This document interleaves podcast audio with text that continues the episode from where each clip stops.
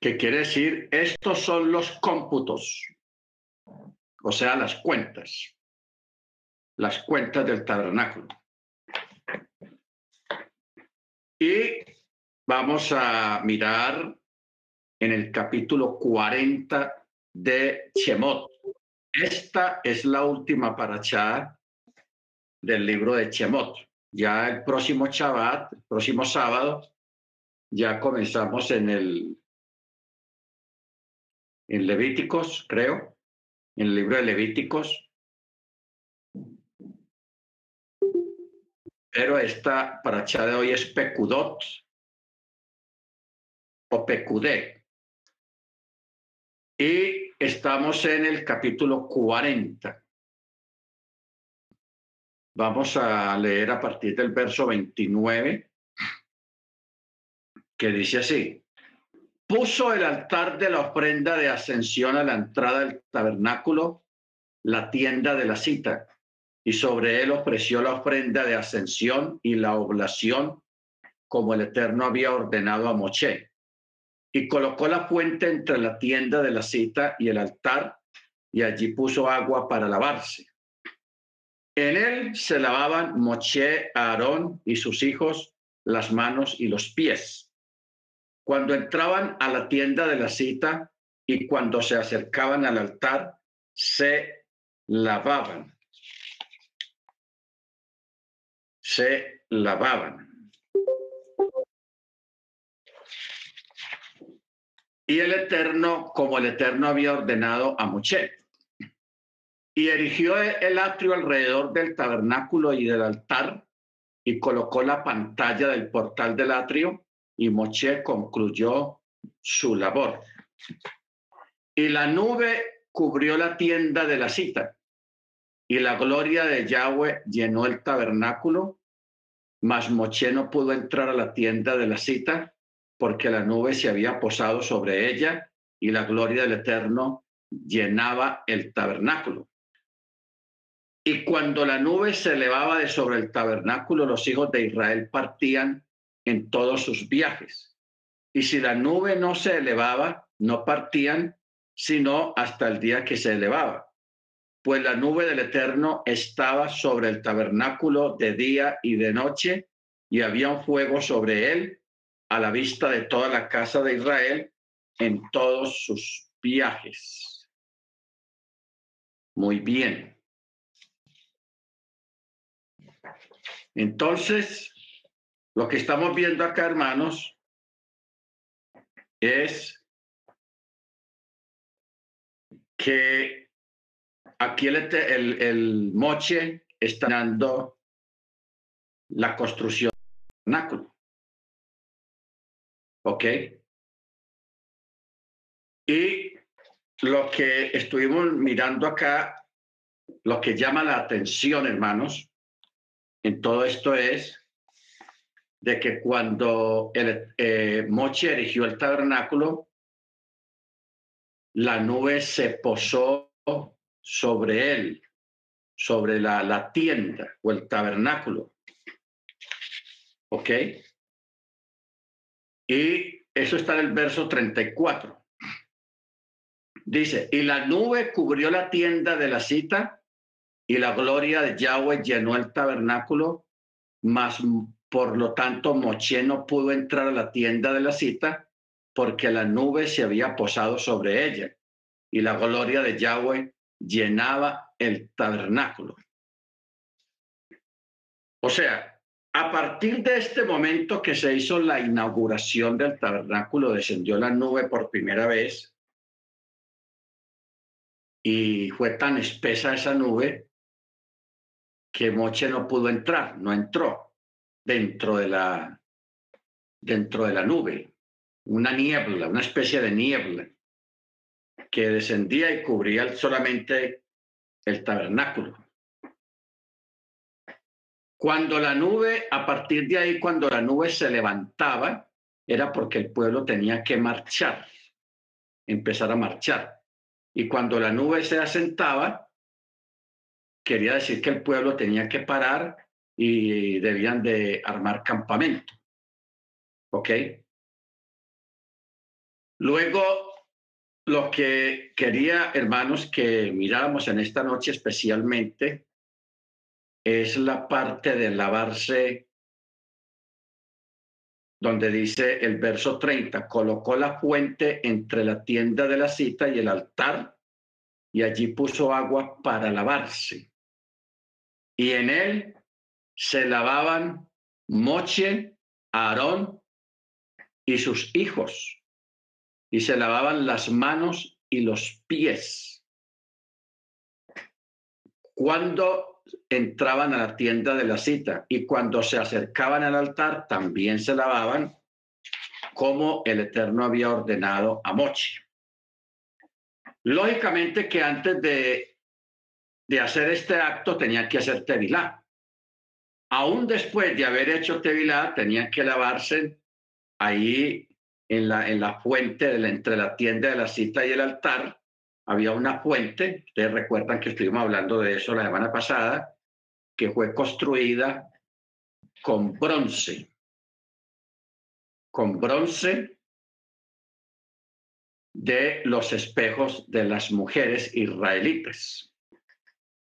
Ok, entonces allí ellos se lavaban las manos y los pies.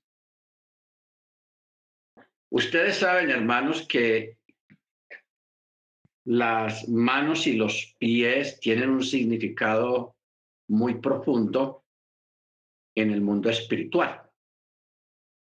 Por eso es que hay un texto donde Pablo dice, levantando manos santas sin ira ni contienda delante del Eterno. O sea, cuando vayamos al culto, al servicio, al Shabbat, o estemos en un servicio y levantemos las manos para, para alabar al Eterno, esas manos tienen que estar limpias, santas. ¿En qué sentido limpias y santas? Que, que sean manos que no han derramado sangre, que no hayan hecho acto de violencia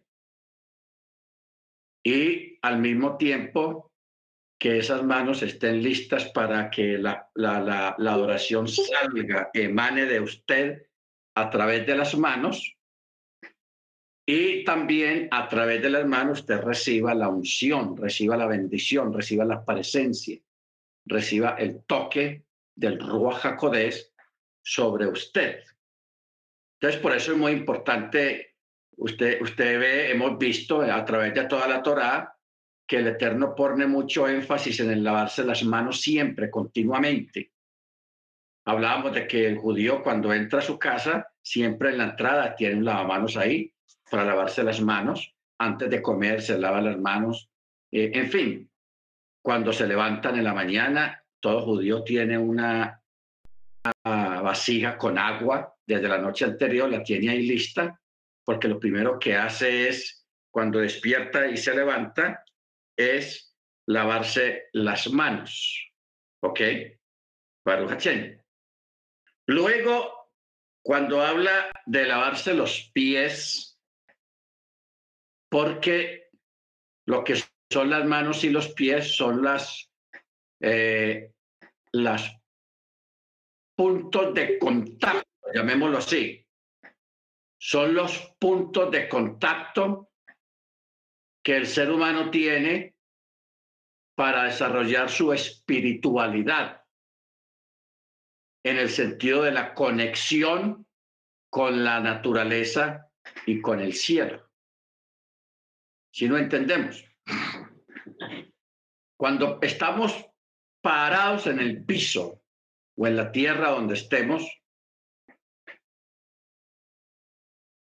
especialmente cuando estamos descalzos. Usted recuerda que siempre se recomienda de vez en cuando, porque como tenemos la cultura de, andar con zapatos, con tenis, con chanclas, o sea, ya no tenemos esa, esa costumbre de andar descalzos. Y prácticamente, aunque estemos pisando la tierra, no tenemos mucho contacto con la tierra. Eso es increíble. ¿Por qué? Porque nos hemos puesto una separación que son la suela de los zapatos. Pero cuando usted,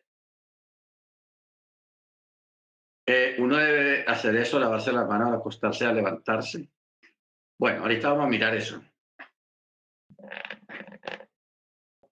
Cuando usted ora o adora al Eterno o hace la oración de la mañana en tierra, no en piso de mármol, de, de carpeta o losa o baldosa o piso de cemento, lo que sea, no, en la tierra, con los pies puestos en la tierra, como dice el dicho.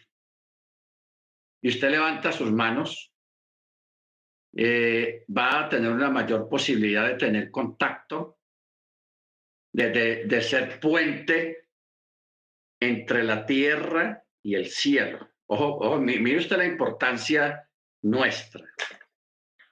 Vamos a, suponer otra cosa, que esto es una persona, bueno, mm, una persona.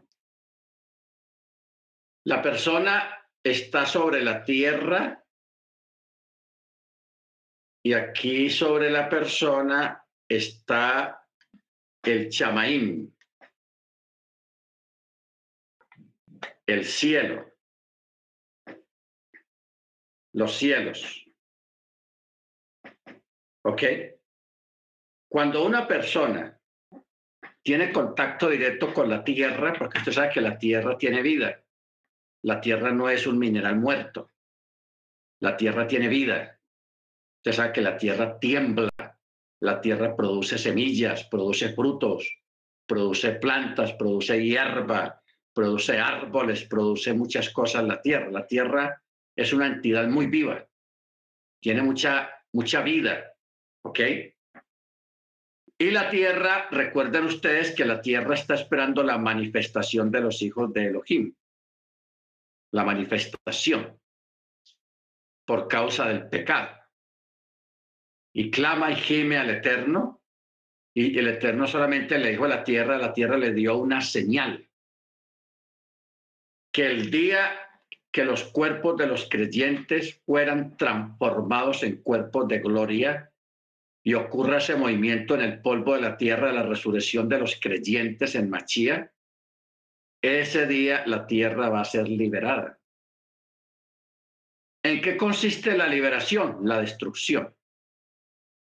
La destrucción de la tierra. O sea, la tierra anhela ser destruida. ¿Por qué? Por causa del pecado y la iniquidad que hay en la superficie de la tierra. Las plantas gimen, la hierba gime, eh, los árboles gimen delante del Eterno por tanta gente mala que hay alrededor o que pasa a su lado. ¿Ok? Pero cuando un justo, cuando un creyente de Shabbat, de Torah, en Machía, que celebra las fiestas del Eterno, ora con los pies en la tierra, levantando sus manos santas sin ira ni contienda, ahí usted va a ver una diferencia muy grande. Va a haber una diferencia muy grande y eso es muy importante hacerlo porque usted se convierte en una en un vehículo, en una en un puente entre el cielo y la tierra. Bendito sea su nombre. Entonces, por eso es que el Eterno preparando todo esto él mandaba que a los sacerdotes cuando fueran a oficiar en el templo, se lavaran las manos y los pies en esta fuente. Siempre pureza, limpieza, limpieza, lo limpio, lo limpio. Porque lo que más tiene, lo que más el cuerpo tiene contacto con las cosas es con los pies y con las manos. Usted siempre con las manos está tocándolo todo. Usted abre la puerta, la cierra, toca el muro, toca un árbol, toca a la gente, a todo, muchas cosas usted le hace con las manos. Y con los pies usted camina por todas partes, por muchos lugares. Lugares fríos, calientes, arenosos, pantanosos, limpios, sucios, carpeta, tableta, mármol, baldosa, eh, piso de cerámica. Por todas partes usted anda. Por eso es que cuando se habla de tomar posesión de la tierra o de un lugar, sea, eh, uno pisa el lugar, hay que pisar el lugar. ¿Ok? Cuando usted toma posesión de, un, de una, compra un carro, una moto, una casa, siempre se acostumbra orar antes de, antes de llevar todos los corotos para la casa de la mudanza usted ora por ese lugar y lo santifica. ¿Y cómo ora usted? Poniendo las manos sobre la pared. Sus manos. Manos que santas, sin ira ni contienda y llenas de unción. ¿Ok? Y pisando con sus pies santos, por eso eh, recordemos lo que dice Isaías, cuán hermosos son sobre los montes los pies del que lleva alegres nuevas. Cuán hermosos son sobre los montes los pies y aquel que va a llevar la buena nueva.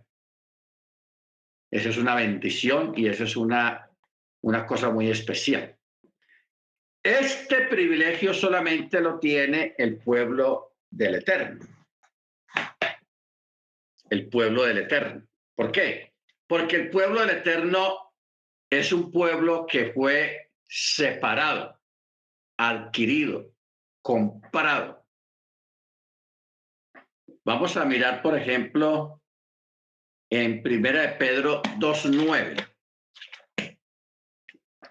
Vamos a mirar este texto, Primera de Pedro 2.9 y 10. Dice, pero vosotros sois linaje escogido. Ojo con eso.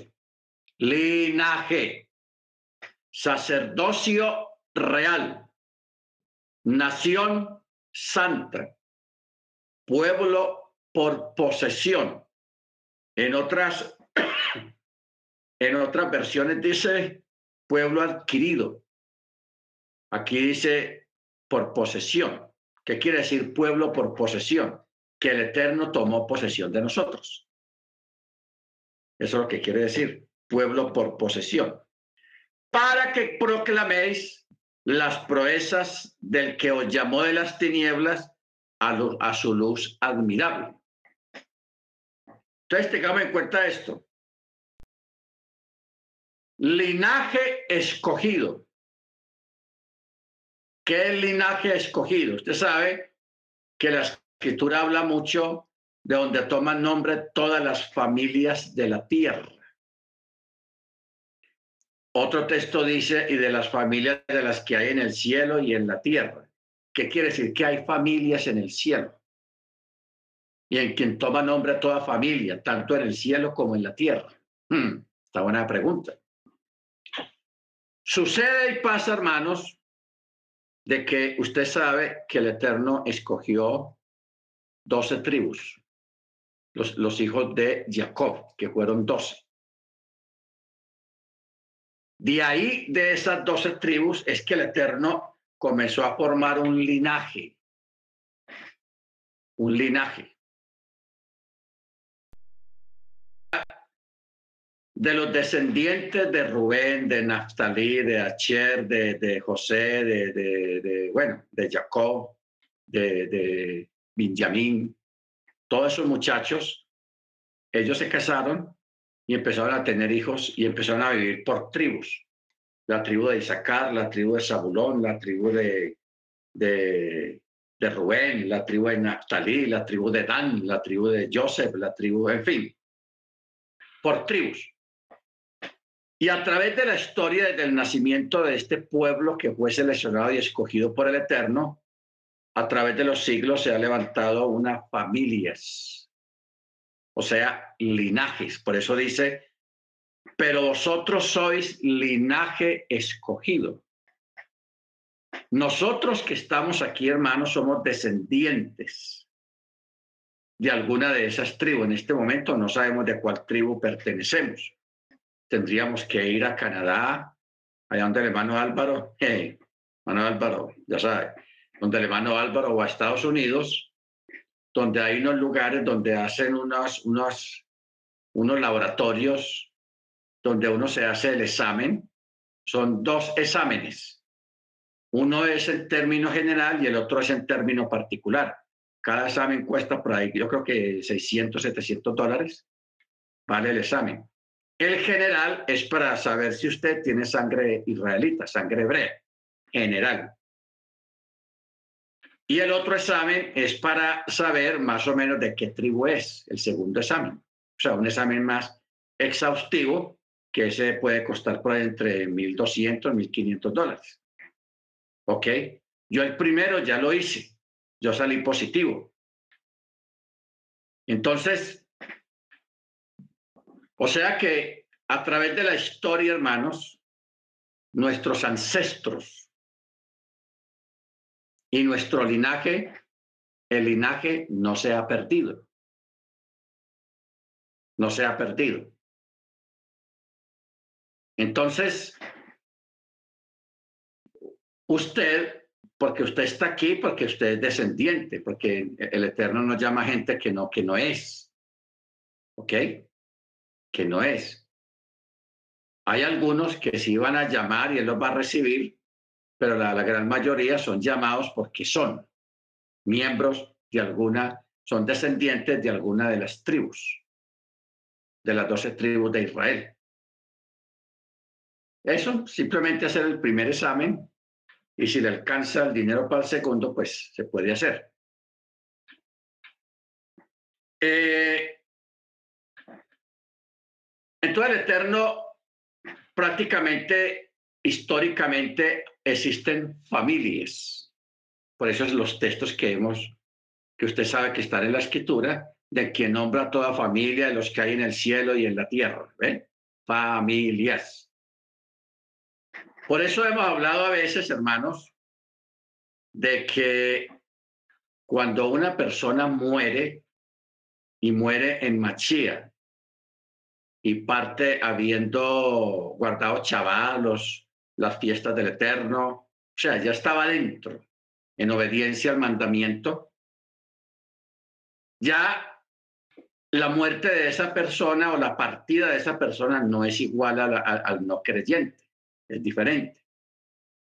Ya es reunido, aunque la persona no sabe a qué tribu pertenece, pero los que están allá, los que ya se fueron, sí saben. ¿Por qué?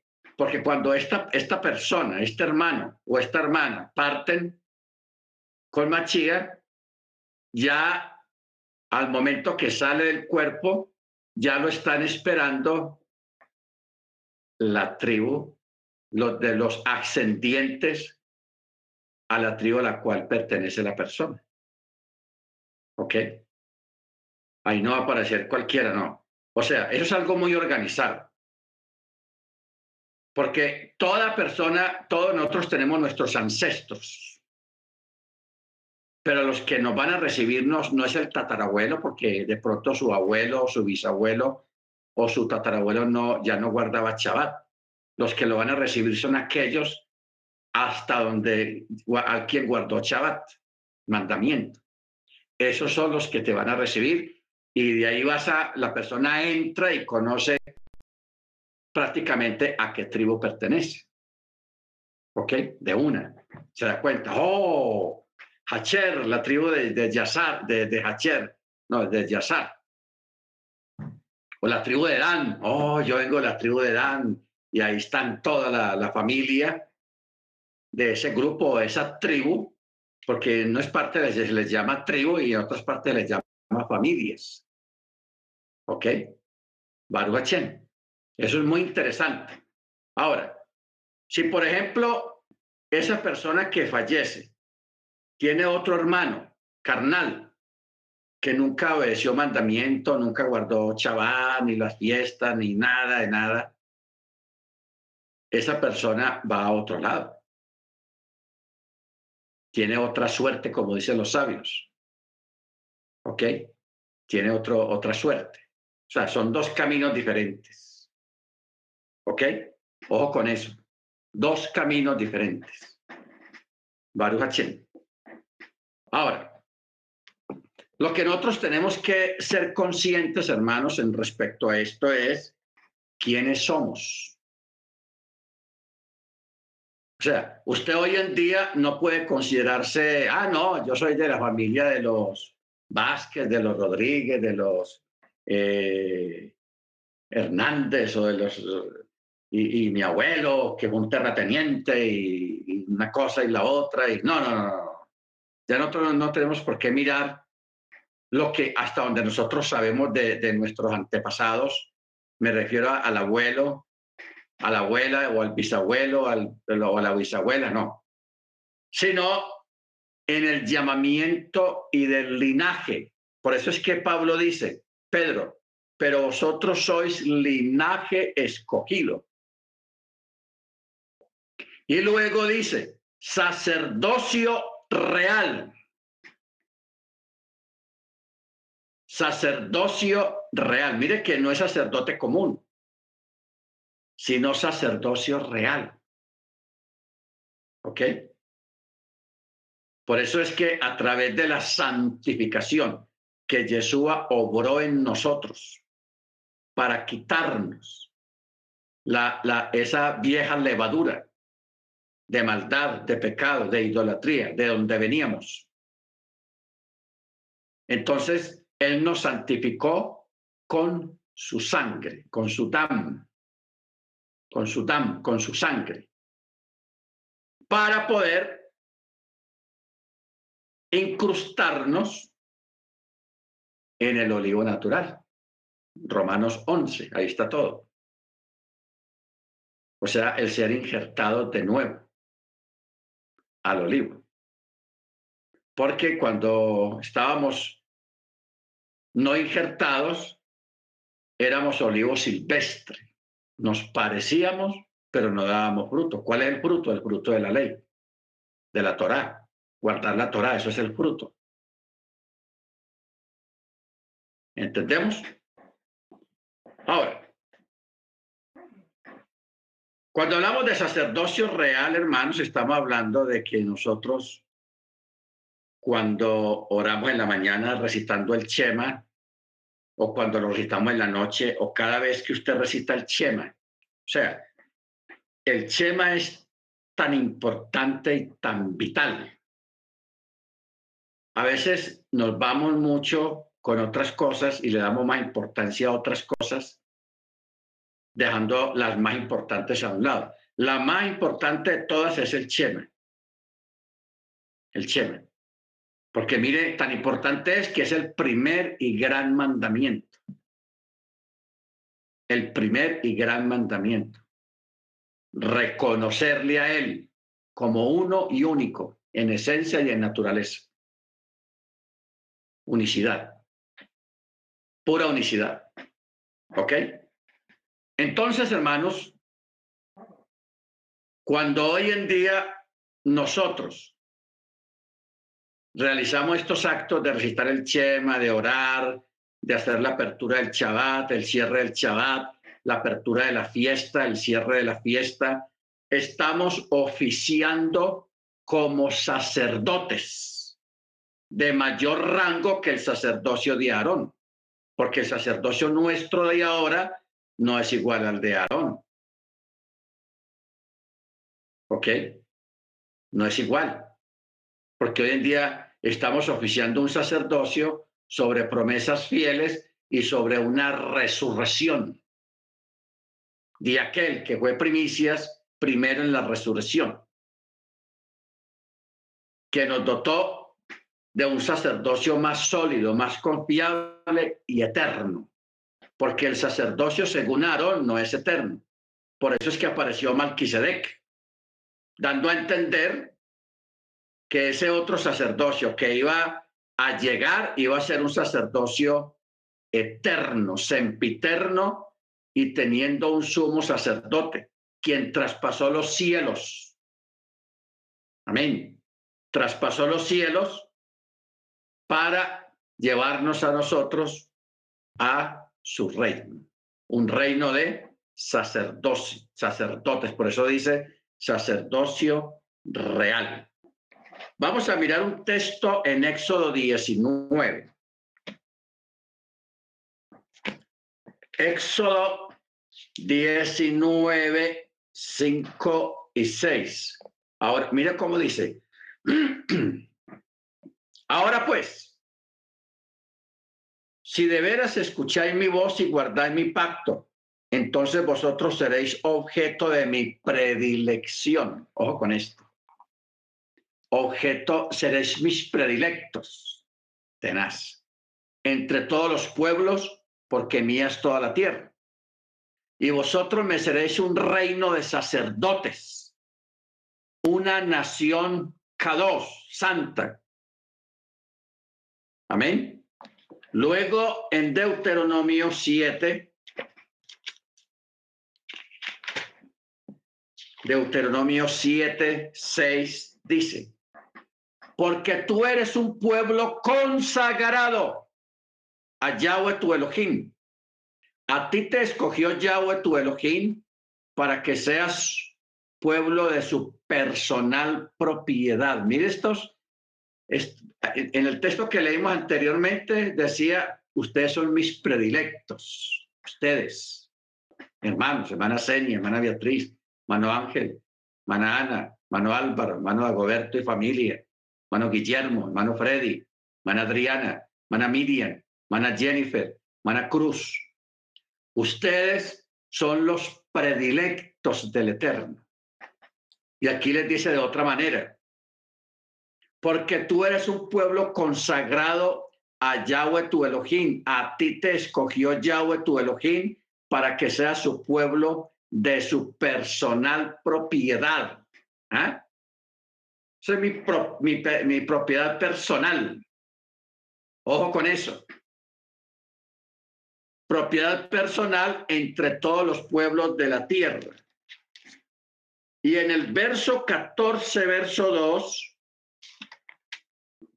dice, porque eres un pueblo santo para Yahweh, tu Elohim, y Yahweh te ha escogido para que le seas pueblo especial. Ah, primero dice predilecto, luego dice apartado, escogido, separado.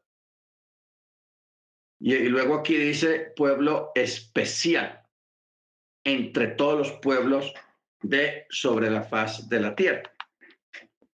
Y luego remata aquí en, en, en segunda de Pedro 2.9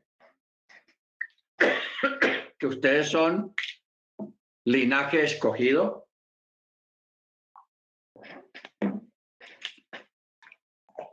sacerdocio real, amén. Y luego dice nación santa. O sea, un pueblo. ¿Por qué el pueblo del Eterno es una nación santa.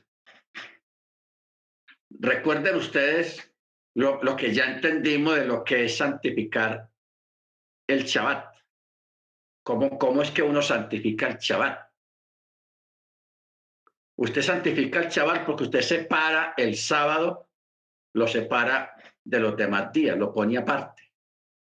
Y usted le dice a la gente, el sábado no me llamen, no me hablen, no me hablen de trabajo, que no me llamen del trabajo, no me inviten a pasear, que yo no voy a ninguna parte, etcétera, etcétera. Eso, eso es apartar, separar el día del Shabbat.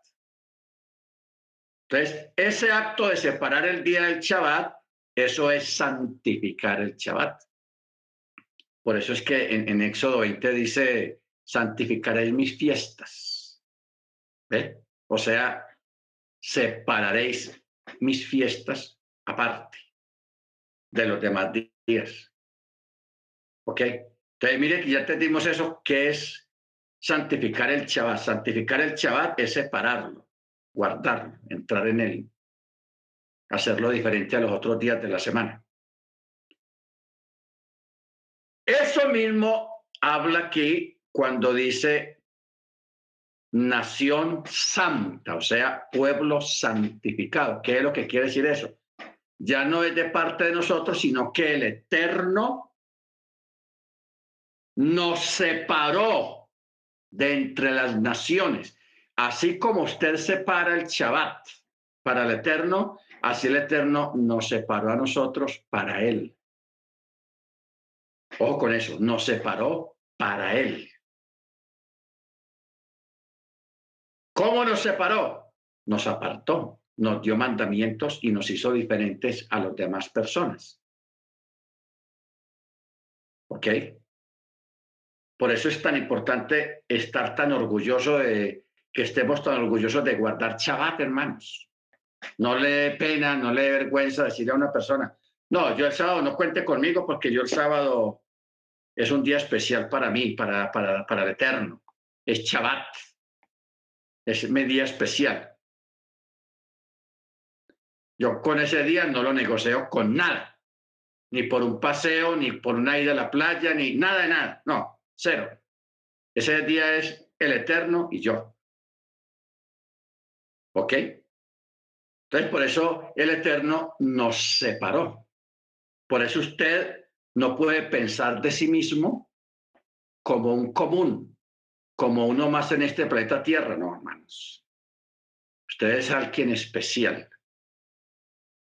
Así usted tenga que ir a trabajar, las largas horas de trabajo y pagar impuestos como paga todo el mundo, pero internamente y a nivel de posesión, usted es del Eterno.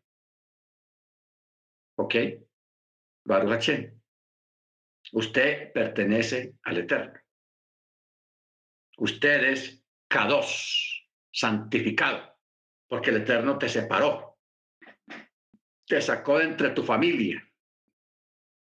Tus primos, tus tíos, tus tías, tus amigos, ya ya te sacó. ¿Ok? Ay, ¿a este qué le pasó? Que allá el sábado ya no repunta, ya no. Ese es usted del Eterno ya. ¿Por qué? Porque el Eterno te apartó de entre ellos. ¿Ok? Por eso el Eterno habla de Joseph. ¿Qué dice Joseph? Yo te aparté de entre tus hermanos para una misión, para un trabajo, para una labor. Salvar al pueblo hebreo. ¿Ok? Los separó. Por eso es que usted fue separado de su familia. Usted fue separado de su familia, de tus primos, de tus primas, de tus tíos, de tus tías, de tus abuelos, de tus hermanos.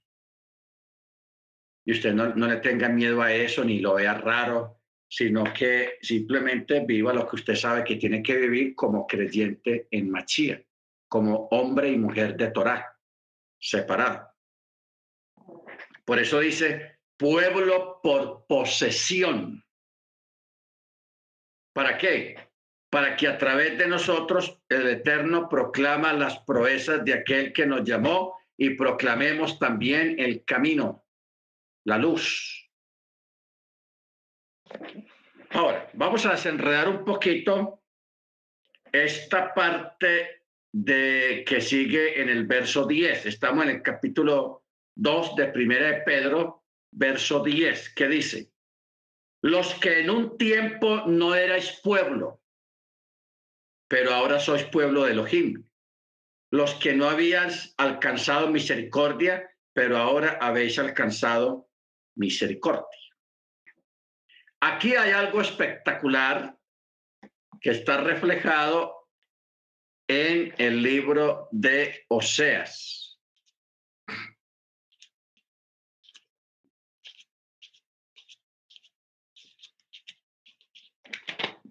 Libro de Oseas.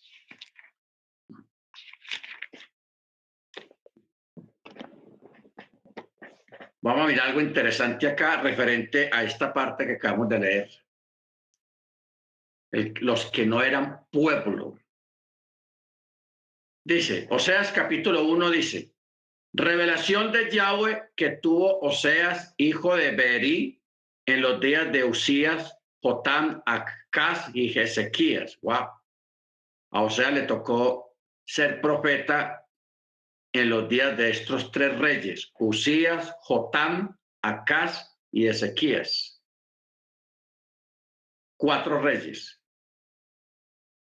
Dice, reyes de Judá, y en los días de Jeroboam, hijo de Joás, rey de Israel. Cuando Yahweh comenzó a hablar por Oseas, dijo Yahweh a Oseas, ve y tómate una mujer prostituta y engendra hijos de prostitución, porque la tierra se prostituye totalmente apartándose de Yahweh. Mire usted la forma de cómo el Eterno eh, hablaba a través de los profetas. Mandó a un, a un hombre judío, K2, santo, a que se busque una mujer prostituta. Y dice, y engendra hijos de prostitución, porque la tierra se prostituye totalmente apartándose de Yahweh. Y él fue y tomó a Gomer, hija de Diblaim. Gomer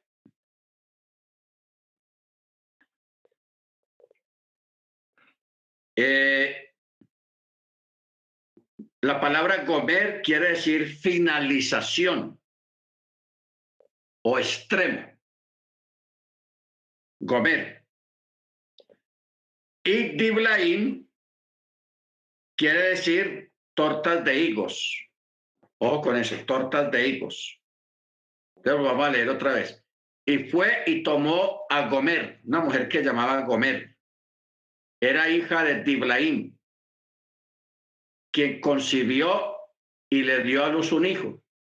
Y Yahweh le dijo al profeta, ponle por nombre Jezreel, porque muy pronto visitaré la casa de Jehú por la sangre derramada en Jezreel y haré cesar el reino de la casa de Israel. ¿Qué quiere decir la palabra Jezreel? La palabra Jezreel quiere decir Dios esparcirá, o sea, Yahweh esparcirá.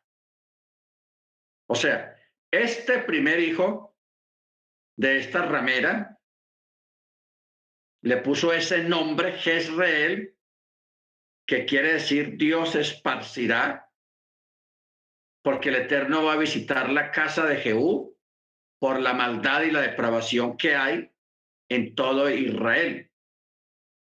¿Ok? Y por eso el verso 5 dice, y sucederá que en aquel día quebraré el arco de Israel en el valle de Jezreel, en el valle de la dispersión. Bueno, de nuevo Verso 6. Concibió Gomer y dio a luz una hija. Y el Eterno le dijo, porle por nombre Lo Rujama. Lo Rujama. Ponle por nombre lo rujamá. ¿Qué quiere decir la palabra lo rujamá? No amada. No te quiero. Eso es lo que quiere decir lo rujama. No amada. ¿Ok?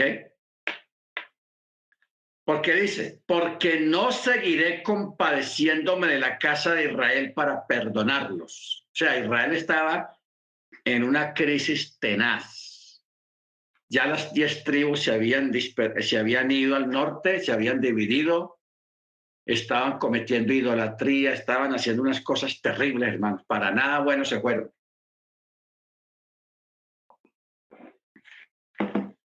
Para nada bueno se fueron. Entonces, esta, esta segunda hijo o hija se le, le llamó los Rujama, no amada. Verso 7, pero dice, pero me compadeceré de la casa de Yehudá y los salvaré por Yahweh su Elohim. No los salvaré con arco, ni con espada, ni con batalla, ni con caballo, ni con jinetes. Verso 8 dice, y cuando hubo destetado a los Rujama, concibió otra vez Gomer y le dio a luz un hijo. Y le dijo el Eterno, ponle por nombre lo a mí. Lo a mí. Lo a mí. ¿Qué quiere decir lo a mí? No eres mi pueblo. Ojo con esto, hermanos, que esto es muy interesante. lo a mí no eres mi pueblo. Todo esto, lo Rojama y lo a mí, son referencias a, la casa de Israel, no a la casa de Yehudá, la casa de Israel, por la maldad, porque ya se habían separado de las dos tribus de abajo, no volvieron a, a Jerusalén a celebrar la fiesta allá, sino que escogieron sus propios lugares altos para celebrar las fiestas al Eterno. O sea, empezaron a, eso se llama apostasía. Porque antiguamente cuando estaba el templo era obligatorio celebrar las fiestas en Jerusalén, allá en el templo. Entonces esta gente se dividieron, partieron cobija y diez tribus se fueron, se independizaron, las tribus del norte, que se llamó la casa de Israel, y abajo quedó la casa de Yehudá en Jerusalén. Entonces los que se fueron, ellos armaron su propio cambucha aparte, su propio lugar de adoración, sus propios sacerdotes, sus propias fiestas. Por eso es que la, la samaritana que pertenece a las diez tribus del norte le dijo a Yeshua, nuestros padres adoraron en este monte, está hablando del monte, eh, creo que el monte Tabor, un monte diferente que escogieron las tribus del norte para, como lugar de adoración. Dice nuestros padres, porque ya habían pasado varias generaciones. Entonces Yeshua le dice, mujer, ni en este monte, ni en Jerusalén, porque vendrán tiempos que los verdaderos adoradores adorarán al Padre en espíritu y en verdad. ¿Ok? Entonces, lo Rujama quiere decir no amada. No te quiero. Y el otro niño que nace, porque fue un varón, lo llamó lo a mí. O sea, no eres mi pueblo. No eres mi pueblo. ¿Ok? Porque dice, porque vosotros no sois mi pueblo, ni yo seré para vosotros el yo soy. Pero dice, con todo el número de los hijos de Israel será como la arena del mar, que no se puede medir ni contar. Y sucederá que donde se les haya dicho, vosotros no sois mi pueblo, se les dirá, hijos del Elohim viviente. Ya hay una promesa. Ojo. Y sucederá que donde se les haya dicho, ustedes no son mi pueblo, o sea, lo a mí se les dirá a mí, hijos del Elohim viviente. Y los hijos de Yehudá y los hijos de Israel serán reunidos en uno y designarán un único caudillo y resurgirán de la tierra porque es el día grande de Jezreel, de la siembra porque la palabra Jerreel tiene dos connotaciones. Tiene dos connotaciones y la vamos a examinar ya de una. Esto es un deraz, los que estuvimos estudiando el pardés, el deraz, que entender algo. Acordémonos que Jezreel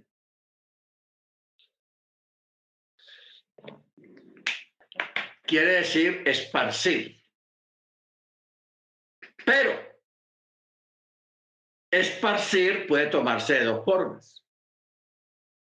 Porque un sembrador cuando va a sembrar semilla, él esparce la semilla también. La esparce, la semilla cae y da fruto. Pero también esparcir tiene otro significado que es el de echar la gente. Váyanse, váyanse, espárzanse. Tiene dos connotaciones. Por eso es que aquí en este texto,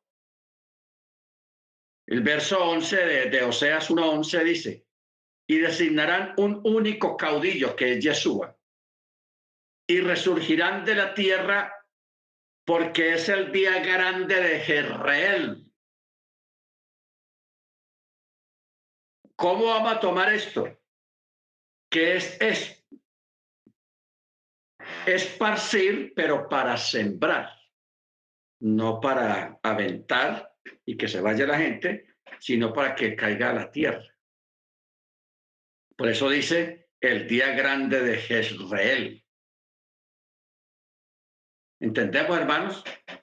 Porque esta, este nombre Jezreel tiene dos connotaciones. Dice esparcir, pero también dice sembrar, que es lo mismo.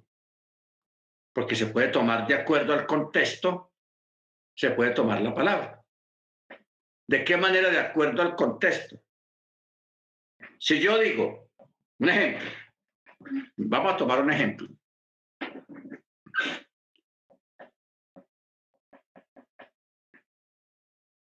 Un muchacho, el papá y la mamá le dicen, mi hijo, tu mamá y yo este fin de semana nos vamos a ir de paseo y nos vamos el viernes y, regresamos el lunes. Y se van el viernes y queda el muchacho solo en la casa.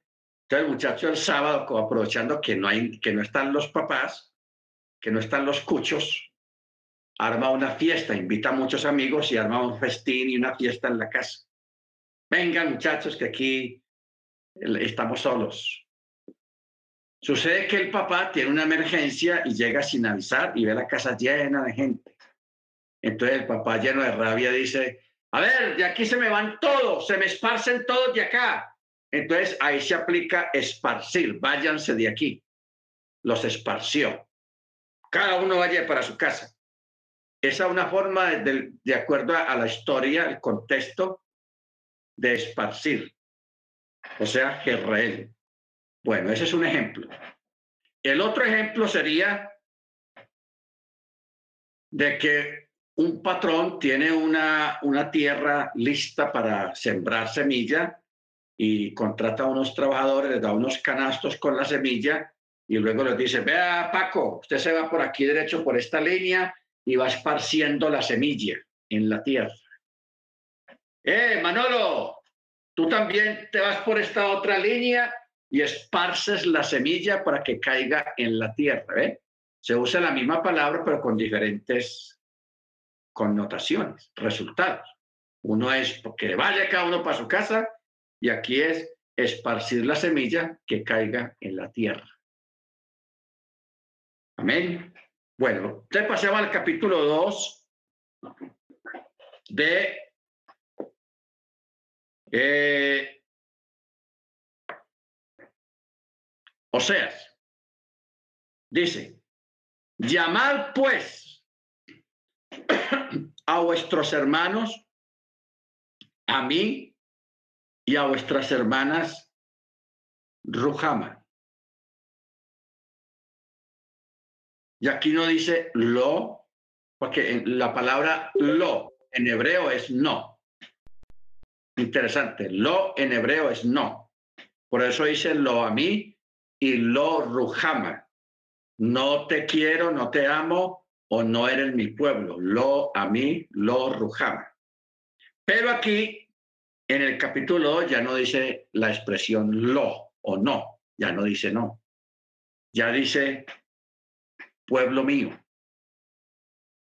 Y mire que los llaman en plural. Llama pues a vuestros hermanos a mí y a vuestras hermanas Rujamá. Pueblo mío y amada mía. ¿Estamos? pueblo mío y amada mía. Hermano, hermano Faredi, a ver si me, me ayuda a buscar el texto ahí, o el hermano también, el hermano Ángel, si está por ahí, me ayuda a buscar el texto en las cartas donde Pablo habla de esta alegoría, donde no era la amada, ahora es llamada eh, la amada, donde no era mi pueblo, ahora es llamado pueblo mío. Pablo habla acerca, referente a eso. Así me ayudan a conseguir la cita. Seguimos. Oseas, capítulo, el mismo capítulo 2, en el verso 23. Capítulo 2, verso 23 dice, y la sembraré en la tierra para mí mismo y me compadeceré de los Rujaman. Y diré a lo a mí, pueblo mío. Y él responderá, tú eres mi Elohim. ¿Ven? O sea, hay un cambio. Entonces, por eso es que allá en Primera de Pedro, a ver, vámonos para Romanos 9, 25.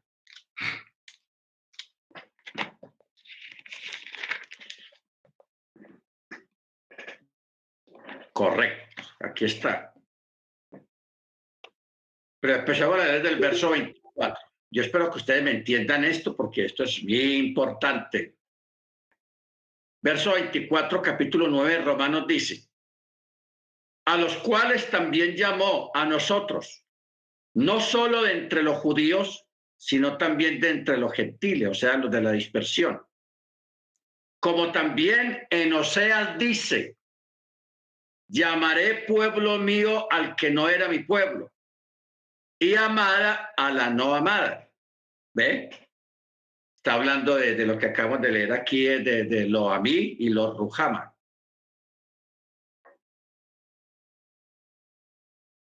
Y sucederá, verso 26, que en el lugar donde le fue dicho, vosotros no sois pueblo mío, allí serán llamados hijos del Dios viviente. Hijos del Dios viviente. ¿Dónde está el, texto para corroborar y verificar esto? En Juan 1, 14. Vamos a mirar Juan 1, 14. No, 1, 12. Dice, pero a los que lo recibieron, a los que creen en su nombre, les dio potestad de ser hechos hijos de Elohim, los cuales no nacieron de sangres, ni de voluntad de carne, ni de varón, sino de Yahweh. ¿Ok? Los cuales no nacieron de sangres, ni de voluntad de carne, ni de voluntad de varón, sino de Yahweh. Amén. Bendito sea el nombre del Eterno. O sea que Pablo, si nosotros leyéramos esta, este diálogo que Pablo está teniendo acá en Romanos, miramos en el verso 9:22 dice, ¿y qué? Si Yahweh, queriendo mostrar la ira y hacer notorio su poder, soportó mucha paciencia los vasos de ira preparados para destrucción. O sea, aguantó a los inicuos, a los pecadores. Porque de verdad, mire usted cómo la forma como Pablo se expresa de esa manera, de, de esa condición. Allá afuera, hermanos, usted conoce gente mala, pero malos, re malos ya están. Y a veces vemos que los malos llegan hasta viejos y todo. Llegan a viejos y mueren de pura vejez. Entonces, eso es lo que Pablo está diciendo. Dice, queriendo mostrar su ira y hacer notorio su poder, soportó, aguantó con mucha paciencia los vasos de ira preparados para destrucción y para hacer notoria la riqueza de su gloria en vasos de misericordia que preparó para gloria, los cuales también llamó a nosotros, no solo entre los judíos, sino también aquellos que habían sido dispersados y que estaban entre los gentiles. Como también Oseas dice, llamaré pueblo mío al que no era mi pueblo y amada a la no amada y sucederá que en el lugar donde les fue dicho, ustedes lo a mí, allí serán llamados hijos del Elohim viviente. También aquí habla de Isaías, dice, también Isaías clama con respecto a Israel, cuando dijo, aunque el número de los hijos de Israel sea como la arena del mar, solo el remanente será salvo, un poquitico más. Porque Yahweh ejecutará su palabra con vigor y prontitud sobre la tierra. Como predijo Isaías, si Yahweh de los ejércitos no nos hubiera dejado descendencia, hubiéramos sido como Sodoma y seríamos semejantes a Gomorra. Baruch Bueno, vamos a hablar algo muy interesante acá.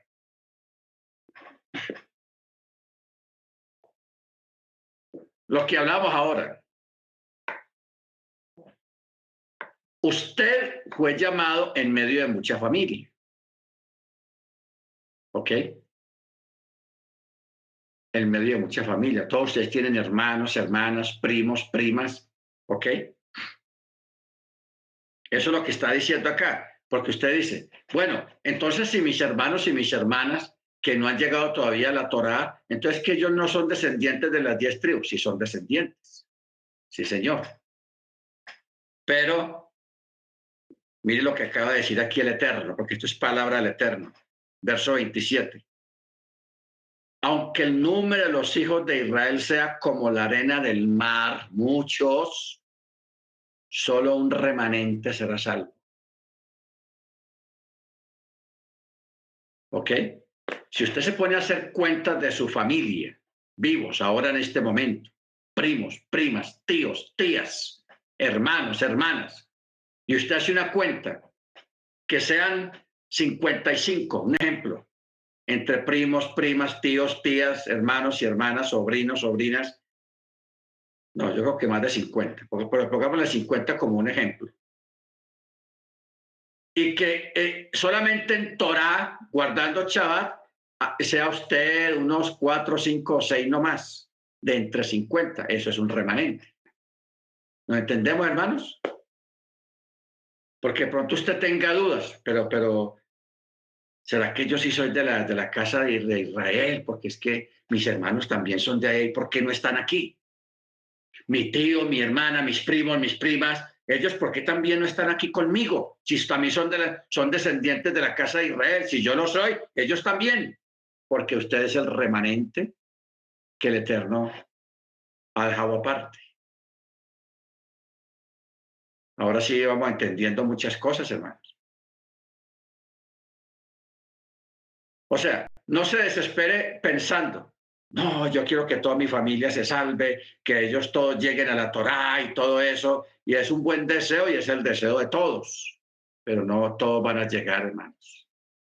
De toda la familia, de 100, de 150 personas, entre primos, primas, tíos, tías, sobrinos, etcétera, etcétera, solamente un remanente va a llegar. Y usted que está aquí es ese remanente.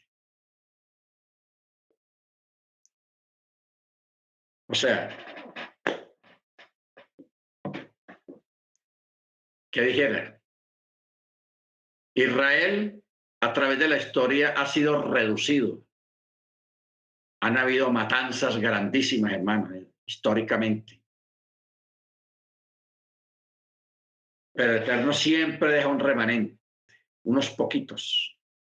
Y, a través de esos poquitos es que se multiplican de nuevo y se, le va, se multiplica el pueblo otra vez. Mire, por ejemplo, el profeta Elías se fue a la cueva y dijo, no, es que ya nadie busca al Eterno, la casa de Israel, todos están descarrilados, se volvieron sinvergüenzas, idólatras. No, aquí no hay nadie. Y, y él vio la cosa grave porque el Dios ya no hay nadie, solamente quedo yo. ¿Y qué le dijo una voz del cielo? Un bat call le dijo, me he reservado unos, y eran bastantes, que no han doblado sus rodillas delante de Baal. Porque el profeta pensó que él quedó, haya quedado solo, y de verdad, todo el pueblo se había escarrilado completamente. Nadie buscaba al Eterno, nadie guardaba Shabbat. Y él dijo, no, pues yo estoy solo. Y el Eterno le dijo, usted no está solo. Por ahí, entre todos, hay un gran número que no han doblado sus rodillas ante los baales. O sea, un remanente. En este momento, ustedes, hermanos, son un remanente.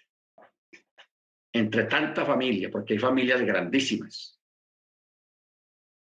¿Ok? Hay familias grandísimas. Tanto de parte de padre y de madre. Y usted tiene primos. Luego usted tiene sobrinos, sobrinas tíos, tías,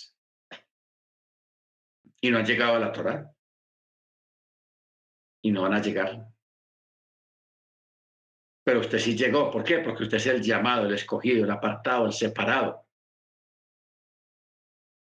El, Eterno te entre, a ver, los, la familia, los gallegos, la familia Rubio, Rodríguez. Ve, aquí tenemos estos cinco, seis. A ver, la, la familia de los Fernández. A ver, aquí tenemos dos. A ver, de la familia, el familión ese de los Restrepo, aquí tenemos tres. A ver, el familión, y, el Eterno está haciendo eso, hermanos. Eso es tenaz. O sea, considérese usted privilegiado. Privilegiado, porque hermanos, usted cree que nosotros, usted y yo, no estamos aferrados allá a la iglesia donde estábamos. ¿Ah? a la iglesia cristiana. Yo entré a la iglesia cristiana a los 17 años. Muchos años. La hermana Grace también llevaba, las hermanas Galicia llevaban muchos años allá en la iglesia cristiana. El hermano Guillermo, ¿dónde está? El hermano Guillermo no está. Él ya, él estuvo, pero se desconectó. Bueno, el hermano Guillermo ya más años que yo, ya más de 40 años. ¿Ok? Gente de, años y aferrados allá a la iglesia y que, y que somos pentecostales de la cabeza a los pies y, y orgullosos y todo eso. Pero mire el Eterno tan bueno. Nos abrió el entendimiento como hablábamos esta semana, el miércoles, y entendimos. Por pura misericordia, Él nos sacó allá de entre esas multitudes, de entre esas mega iglesias. Y allá el Señor nos miró, ve aquí, aquel, venga para acá, sáquelo de ahí. ¿Ah? Sáquelo de ahí. ¿Qué es eso? Una, un, un escogido, un llamado. Bendito sea el nombre del Eterno. Por eso dice, si Yahweh los ejércitos no nos hubiera dejado descendencia, hubiéramos venido a ser como Sodoma y semejantes a Gomorra. O sea, dignos de ser destruidos. nosotros somos ese remanente que el Eterno escogió para su honra y su gloria. Amén. Bendito sea su nombre. Entonces, por eso, hermanos, es muy importante nosotros ser conscientes de lo que somos. O sea, no crece la última Coca-Cola del desierto tampoco, no. O sea, llegar al orgullo y la vanidad tampoco. Porque eso en parte mató y perjudicó al pueblo judío. Que eso lo llevó a expresarse de una manera siniestra, una manera mala, baja de los demás. ¿Por qué? Porque se les subió a la cabeza todos esos títulos que el Eterno les puso. Entonces comenzaron a menospreciar a los demás, a bajonear a la gente, al que no era judío, al que no era como ellos. Nosotros no podemos llegar a ese extremo tampoco, sino, como dice Pablo, tener misericordia de estos. Tener misericordia, o sea, mirarlos con ojos de misericordia y orar por ellos para que el Eterno, así como lo hizo con nosotros, lo haga con ellos. en su voluntad. Bendito sea el nombre del Eterno. ¿Estamos de acuerdo? O sea, es muy importante que usted sepa quién es usted ahora. Es importante que usted sepa quién es usted. Si usted alguna vez va a los Estados Unidos, pues por la hermana seña, allá, ah, bueno, aquí no hay ninguno de los hermanos de Atlanta, pueden ir a esos lugares donde hacen los exámenes del ADN y se dan cuenta, para que usted sepa, que usted forma parte de, una de las tribus de, de Israel, usted es israelita. O sea, que por su sangre corre sangre judía sangre israelita. Y ya. Ya después de ahí, siente de que al estar ahora en la Torá, bajo el régimen del espíritu de la Torá, entonces usted se saber quién es usted, ser consciente de quiénes somos. Baruch Entonces, eh, es importante la parte, en esta parte del área de la conciencia. Amén. Bendito sea su nombre. Y ser consciente que somos un remanente. Somos un remanente que el Eterno ha escogido para que anunciemos la Torá, la luz de la Torá sobre las gentes y sobre el mundo. Amén. O sea que el estar usted ahora, hoy, en este momento, celebrando el Shabbat, eso no es una casualidad, sino una bendición y un honor muy grande que el Eterno te ha dado y nos ha dado a todos. Bendito sea su nombre. Muy bien, hermanos. Vamos a parar acá esta parte. Amén. Hoy es chaval y hay que estar suave, aún en las clases. Y vamos a, a pedir al hermano Dagoberto para que nos